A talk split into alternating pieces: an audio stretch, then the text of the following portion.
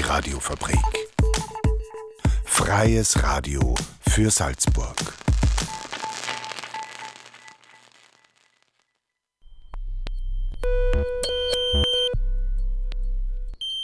Unerhört. Das Magazin. Offen und vielschichtig. radiofabrik.at slash unerhört.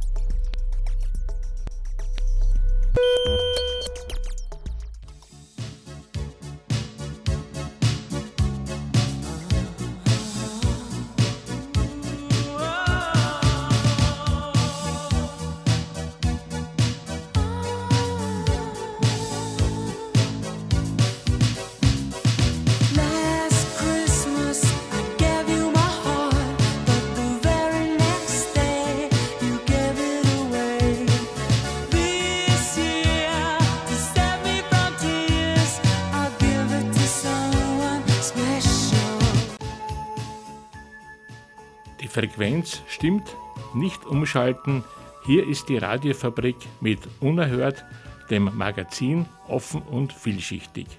Ottmar Beer begrüßt euch zu einer Feiertagsausgabe. Warum Last Christmas jetzt auch noch auf der Radiofabrik, werden sich einige fragen. Na, begegnen wir diesem Lied doch mit Augenzwinkern. Der Song, der wird so oft gespielt, dass er mittlerweile zur Familie gehört. Und wie wir wissen, Freunde, die kann man sich aussuchen, Familienmitglieder allerdings nicht. Warum also ärgern und streiten noch dazu über ein Weihnachtslied, das nicht einmal ein echtes ist? Toleranz auch gegenüber Last Christmas, das kann einiges zum friedlichen Zusammenlegen beitragen. Und für dieses Unerhört haben wir drei Themen vorbereitet.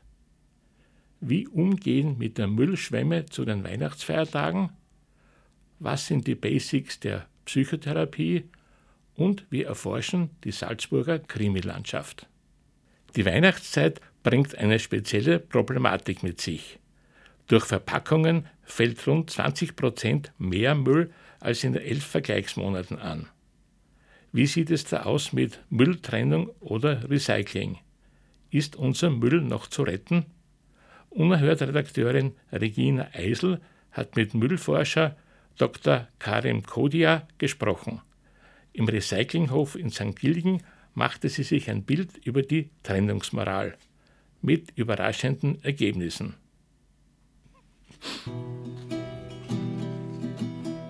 Ich bin ein Plastiksackerl, mir war mal ein Kebab drin. Jetzt schaut's mir an, bin gar kein Sackerl, nur mehr Müll im Wind. Aus den Augen, aus dem Sinn. Besonders bei der Mülltrennung ist dieser Spruch zutreffend. Einmal schnell das Plastiksackerl in den Restmüll geworfen und schon denke ich nicht mehr daran.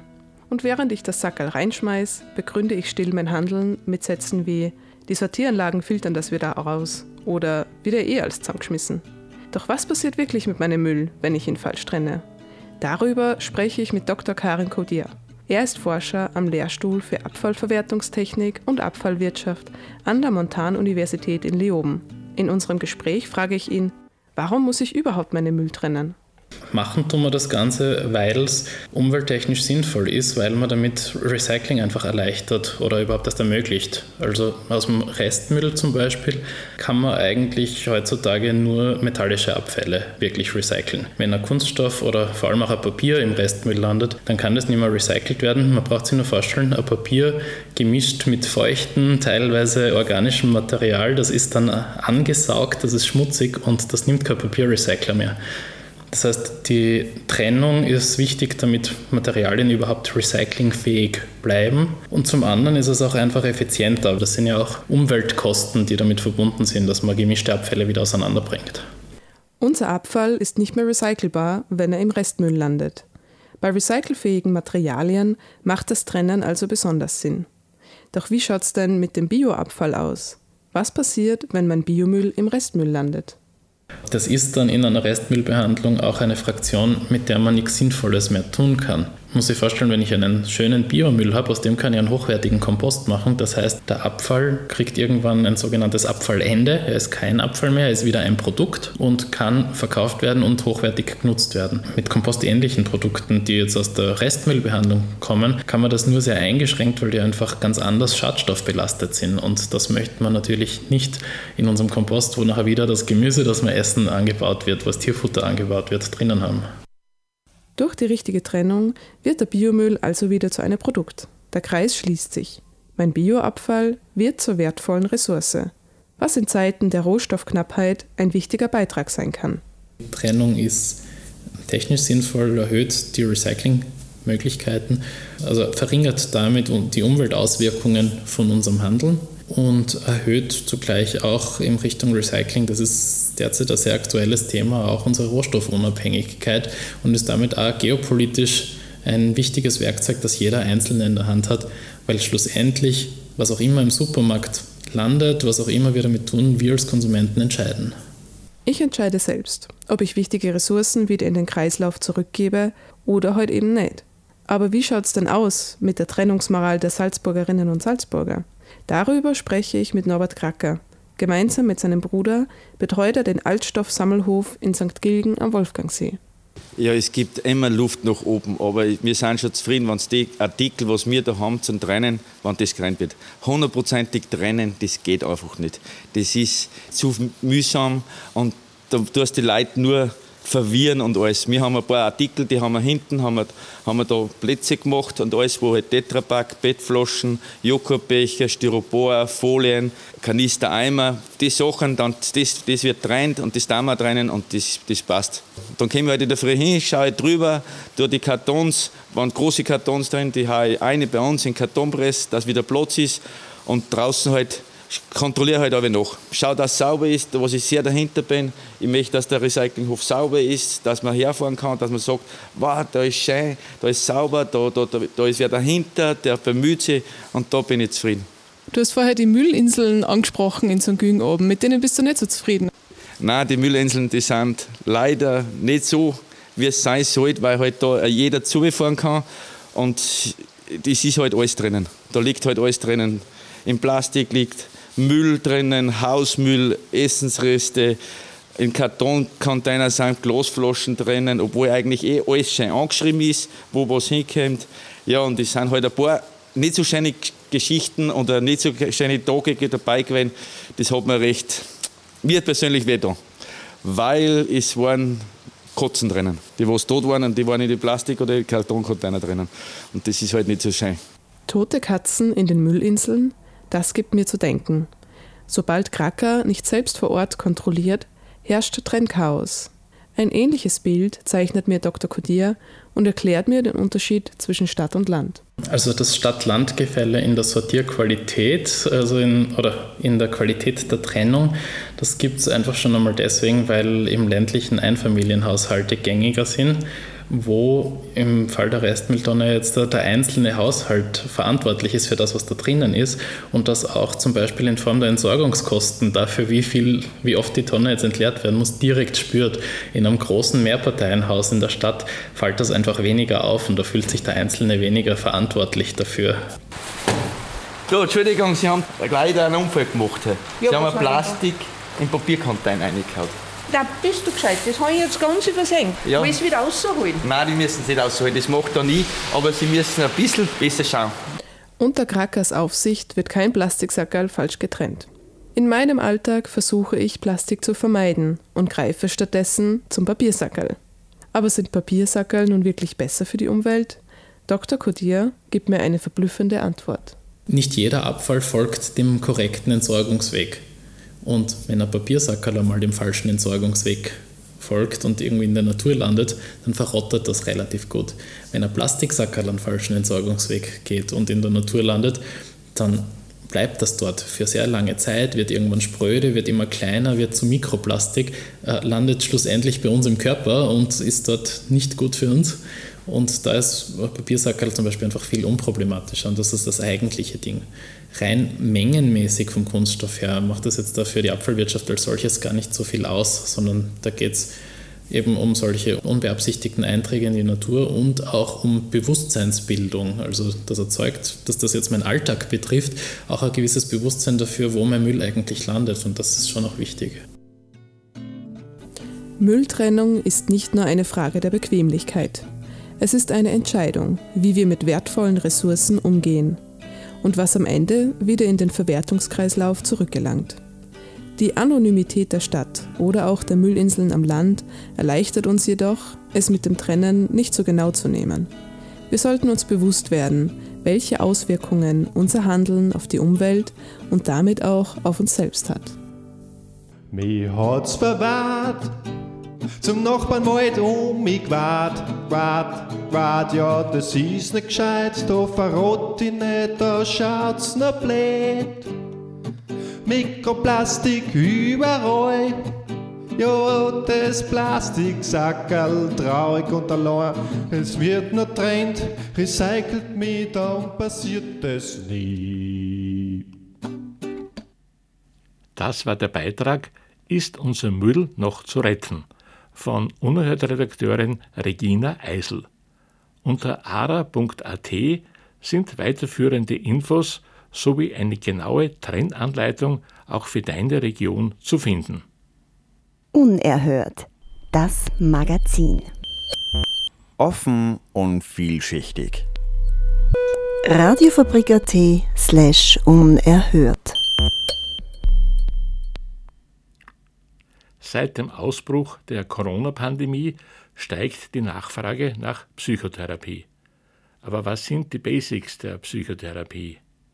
Darüber hat Unerhört-Redakteurin Jana Egelseer mit der Salzburger Therapeutin Eva Kowald gesprochen und eine Betroffene schildert ihre Erfahrungen mit ihrer Therapie. In den letzten 2,5 Jahren wurde unsere Welt mit der Corona-Pandemie auf den Kopf gestellt. Lockdowns, Selbstisolation, Einsamkeit. Die letzten Monate hinterließen Spuren in der Psyche der Menschen und die Zahl der psychischen Erkrankungen und Beschwerden nahm zu. Umso länger uns die Pandemie begleitete, umso öfter fiel immer wieder ein Begriff. Psychotherapie. Doch was genau ist das eigentlich? Braucht man das? Und wenn ja, wie kommt man eigentlich dazu? Diese und mehr Fragen durfte ich Eva Kowald in einem Interview stellen. Sie ist Psychotherapeutin in Ausbildung unter Supervision hier in Salzburg. Bevor man über das Wie, das Wann oder das Wo etwas erfährt, stellt sich zu Beginn erst einmal die Frage nach dem Was. Konkret bedeutet das, herauszufinden, was Psychotherapie überhaupt ist und wie sie sich definieren lässt. Genau darüber habe ich zu Beginn des Interviews mit Eva Kowald gesprochen. Die Psychotherapie ist eben ein Heilverfahren, was sich darauf richtet, dass es um die Behandlung von psychischen, von psychosozialen psychosomatischen Leidenszuständen geht. Der Beruf des Psychotherapeuten oder der Psychotherapeutin wird oftmals gleichgesetzt mit Psychologin oder Psychiaterin. Dabei ist es wichtig, diese Berufe klar voneinander zu trennen und deren Unterschiede zu kennen, wie Eva Kowald wie folgt beschreibt. Der Psychiater ist der Facharzt für Psychiatrie. Das ist die Person, die vor allem medikamentös versucht, einer Person zu helfen.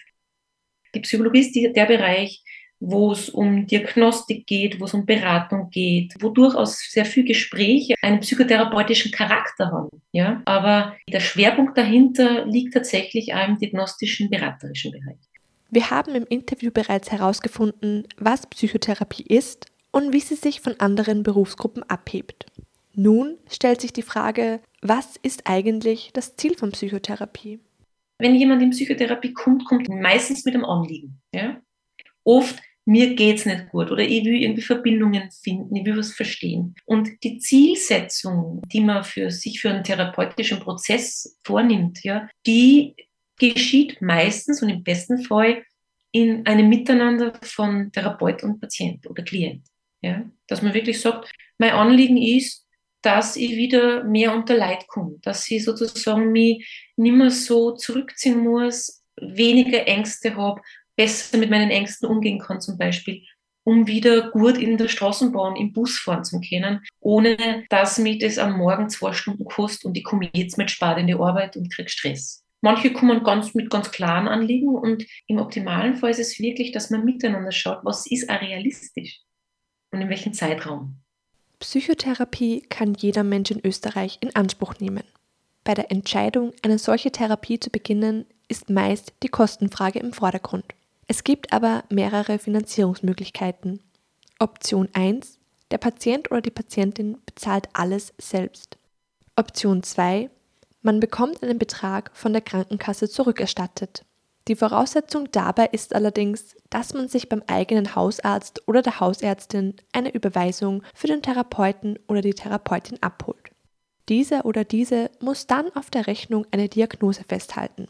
Das Dokument wiederum kann dann bei der Krankenkasse eingereicht werden. Welchen Betrag man allerdings zurückbekommt, ist von Krankenkasse zu Krankenkasse unterschiedlich. Option 3 man meldet sich über eine sogenannte Clearingstelle für Psychotherapie an. Der Vorteil, man zahlt nichts. Der Nachteil, die Wartezeit kann bis zu mehrere Monate betragen. Was sind die ersten Schritte, die man unternehmen muss, wenn man sich dazu entscheidet, Psychotherapie in Anspruch zu nehmen? Eva Kowald erklärt, dass es zu Beginn wichtig ist, sich erst einmal darüber im Klaren zu sein, dass die Psychotherapie 23 Richtungen aufweist, die jeweils vier Gruppen zugeordnet werden können. Diese sind systemisch, verhaltenstherapeutisch, humanistisch und tiefenpsychologisch. Jeder Therapeut und jede Therapeutin kann einer dieser vier Gruppen zugeordnet werden und verfolgt dementsprechend das Ziel von Psychotherapie auf eine unterschiedliche Art und Weise.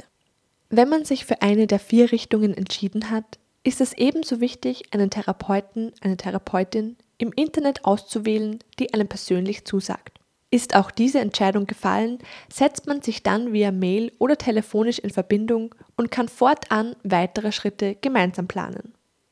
Die Suche nach dem richtigen Therapeuten, der richtigen Therapeutin klingt zwar in der Theorie einfach, doch ist es das in der Praxis auch? Ich durfte mit einer jungen Frau reden, die selbst Psychotherapie in Anspruch nimmt und mir erklärt hat, wann sie wusste, dass sie bei der richtigen Person in Therapie ist.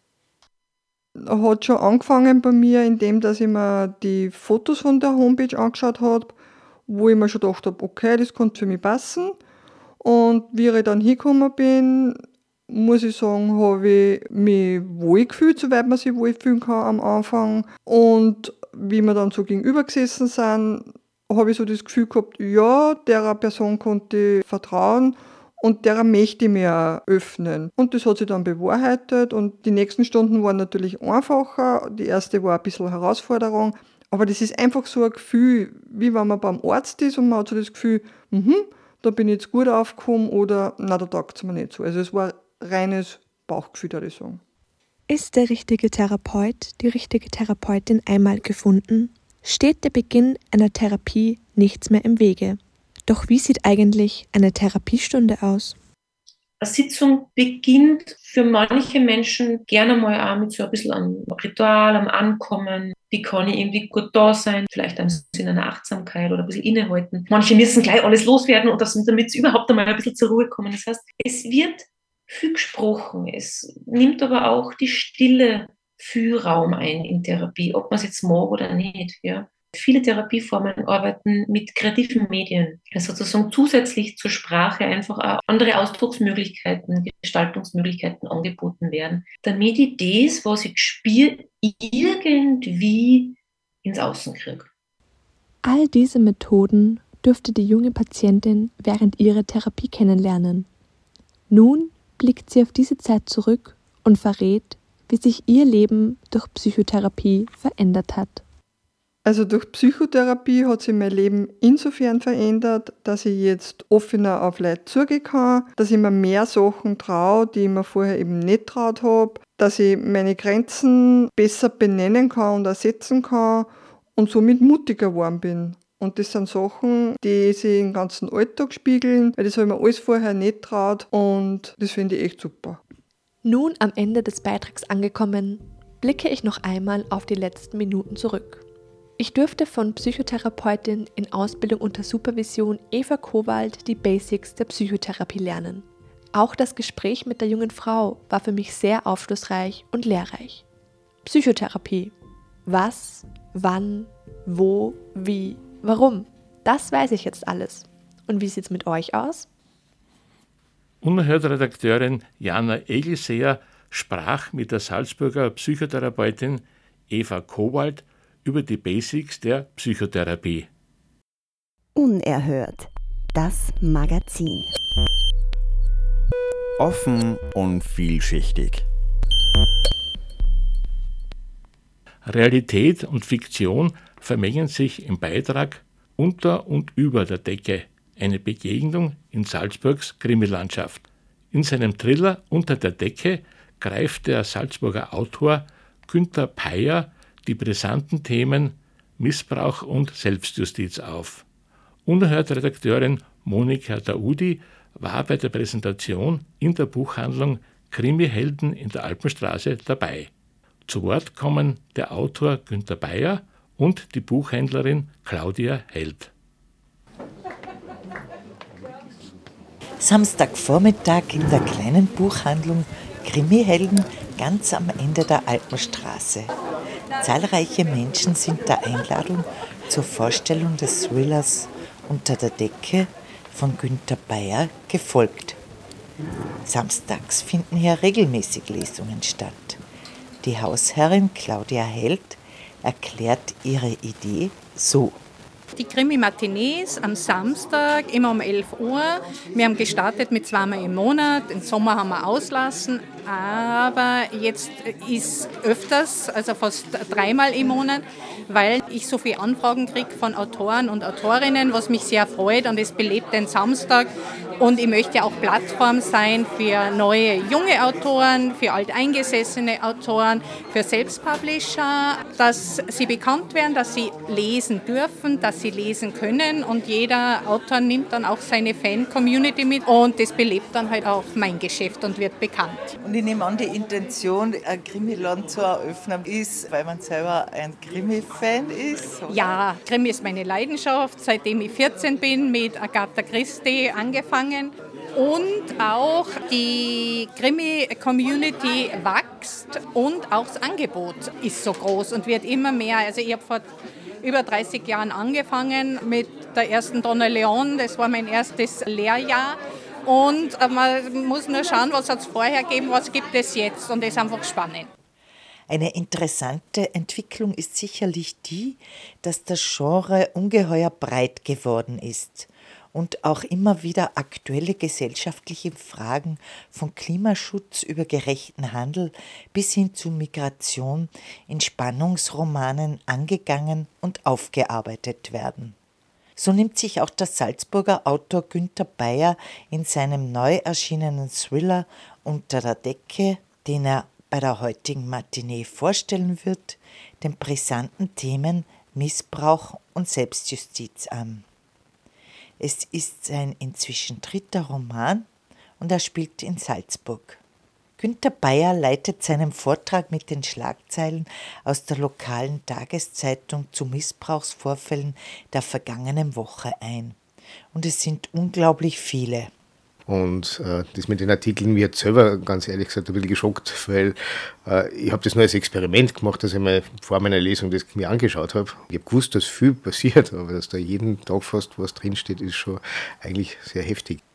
Obwohl Missbrauch viel zu häufig stattfindet und inzwischen in den Medienberichten auch unter der Decke hervorgezogen wird, ist das Thema dennoch mit Tabus behaftet. Dazu der Autor. Es ist ein Thema, das ein gewisses Tabu hat. Es gibt das weiß man, und jeder ist schockiert, äh, keine Frage, aber wirklich beschäftigen damit äh, wollen sie, glaube ich, die wenigsten. Und das ist ja normal, weil sich jeder so einen Schutzraum aufbaut.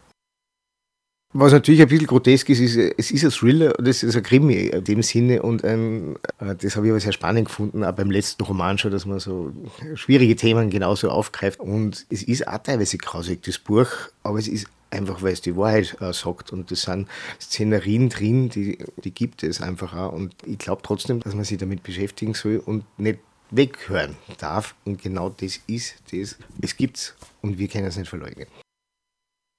Dass der Autor, der Psychologie studiert hat und seit über 20 Jahren in der Kinder- und Jugendarbeit tätig ist, viel Erfahrung mit dem Themenkomplex Missbrauch hat, zeigt besonders die einfühlsame Darstellung der Innenwelten der beiden Mädchen bzw. jungen Frauen, die dem Missbrauch ausgesetzt waren.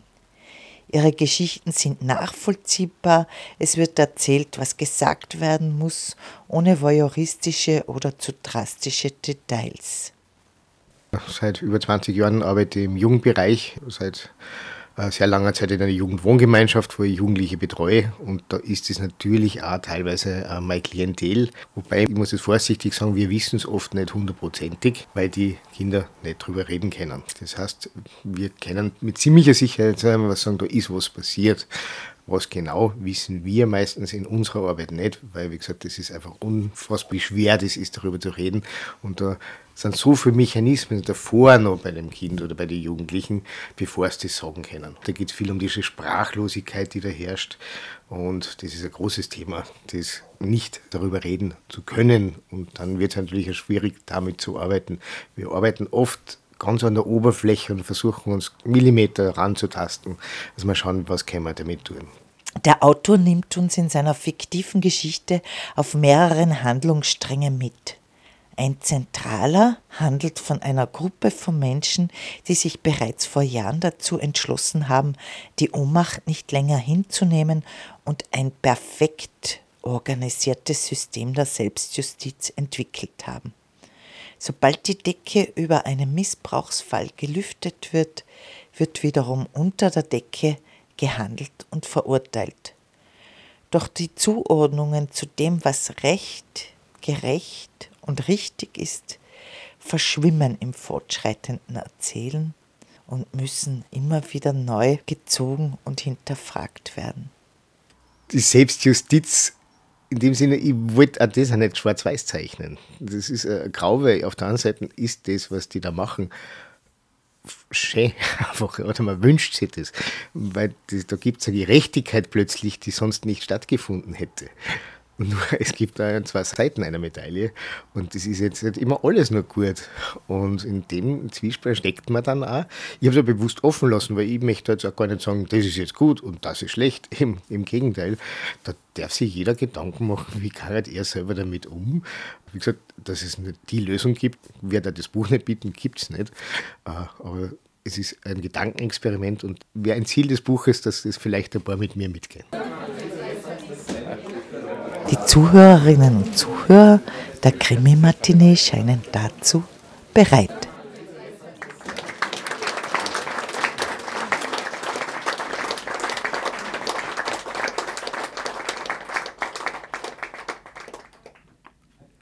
Monika Daudi sprach mit dem Salzburger Autor Günther Peyer über seinen Roman Unter der Decke und mit der Buchhändlerin Claudia Held.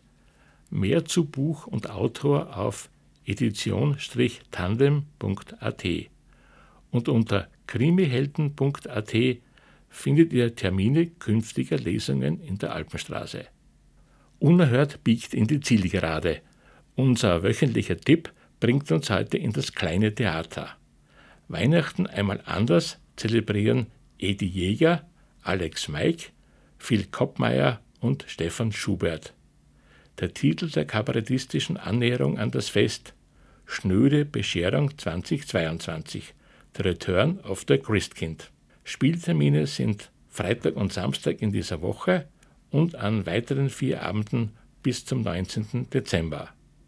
Unerhört wird Freitag ab 7.30 Uhr und ab 12.30 Uhr wiederholt und ist als Podcast unter radiofabrik.at abrufbar. Ottmar Bär verabschiedet sich und wünscht ein schönes, verlängertes Adventwochenende. Und wenn der Song Last Christmas ertönt, cool bleiben und zuhören.